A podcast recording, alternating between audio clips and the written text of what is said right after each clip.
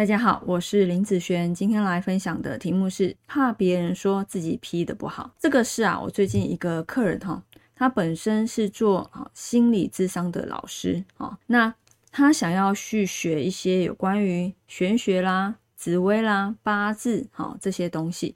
那他提到说啊，他很怕他学了这些东西之后啊，去帮别人批他的好命盘。那怕别人说他批的不准啊，好怕别人攻击他啊，这些东西的。那我是跟他讲说，其实不管学任何东西，都有一个过程，你不会一开始就变得很厉害啊。就像你刚开始你在心理学这方面也是从基础上来的啊。以现在的你来讲，因为你在心理学这边奠定了非常深厚的基础。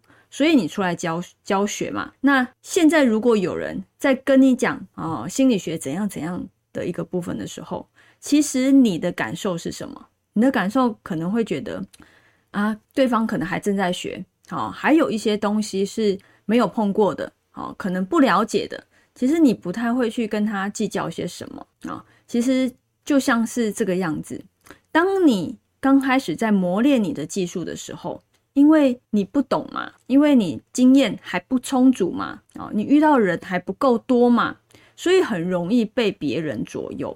好，所以为什么说学完课程之后，不管是学任何的技术也好，都要去经过实证实做的部分。不管是任何技术啊，是不是？我们不要讲命学的东西，其他的技术也是一样嘛。你刚开始学一定是伸手，对不对？你一定透过不断的练习，才有可能变成熟手或是老手嘛。每一个人都必须经过这样子的一个历练，才有可能到某一个阶段。好，所以被别人说自己批的不好，一定是什么？刚开始还在练经验的时候，当你的实证经验越来越丰富、越来越丰富的时候，你。的眼光，你的准度相对来说会不会比之前更好？其实是会的，对不对？就像我，我刚开始我的眼光，我的准度，现在来跟以前来比，你觉得有没有差别？绝对有差别啊，是不是？啊，所以你遇到的一些身边的人事物，你遇到的客人，你遇到的学生，你遇到的，好，所有的经验，这些都是要经过累积的。当你的经验已经到达一定程度的时候，其实说真的，人家说你怎么样，那那个是人家的观点。还有一个部分就是你自己对于这个八字你了解的程度到底是多少，这个是很重要的哦。像刚开始的时候，可能你在去实证，比如说这件事情可能是在这个流年发生什么样的组合，对不对？可是到达。你经验度越来越高的时候，反而你听到人家发生什么事，你就直接直接的直觉反应，可能就是什么组合啦，跑不了，就是大概就是这样。这个已经变成了直觉反应了。好，不管你学什么都是一样。当你的经验到达一定程度的时候，其实这些东西对你来讲，哦，这个会发生什么问题，一定是哪里出问题，这个都是直觉反应。所以老师傅为什么？经验丰富的人一听声音，可能听你讲的话，听你的内容，就大概知道你的问题出在哪，是不是？好，是因为他有这方面起来的一些经验。那你觉得他刚开始就是这样吗？绝对不是，好，绝对不是。所以这些啊，都是要去练习的。好，必须要经过一段的时间，好，一段的时间来去练你的准确度以及眼光。好，然后你这中间一定要一定会遇到一些。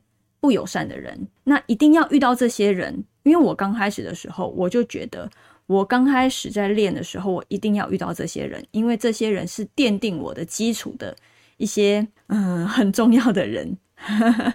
所以呢，刚开始我反而会很想要遇到这些人来给我打击，是因为当我遇过这样子的打击之后，我之后再遇到第二次、第三次、第四次，你觉得我对于这样子的看法会是什么？刚开始可能很受伤哦，慢慢越来二三四五次、六次、七次啊，你就没感觉了，就变无感嘞。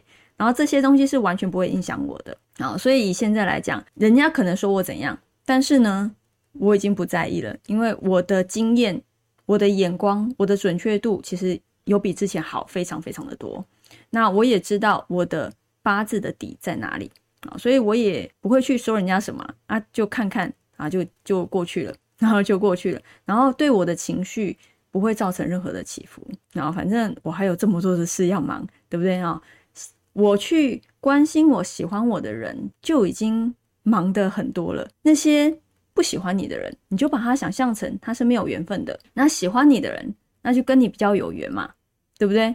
好，那你干嘛去关心一个跟你没缘的人呢？跟你没缘的人，他可能就是一个路人甲而已，呃，何必要多花心思在这个上面？反而要多花心思给一些真的喜欢你的，然后你可以多去分享一些你你的经验，或许对他们是有利的。那这样子又能够帮助到他们，不是更好吗？是不是？好，所以有时候我觉得，嗯，一定都会遇到喜欢你和不喜欢你的人，这是很正常的。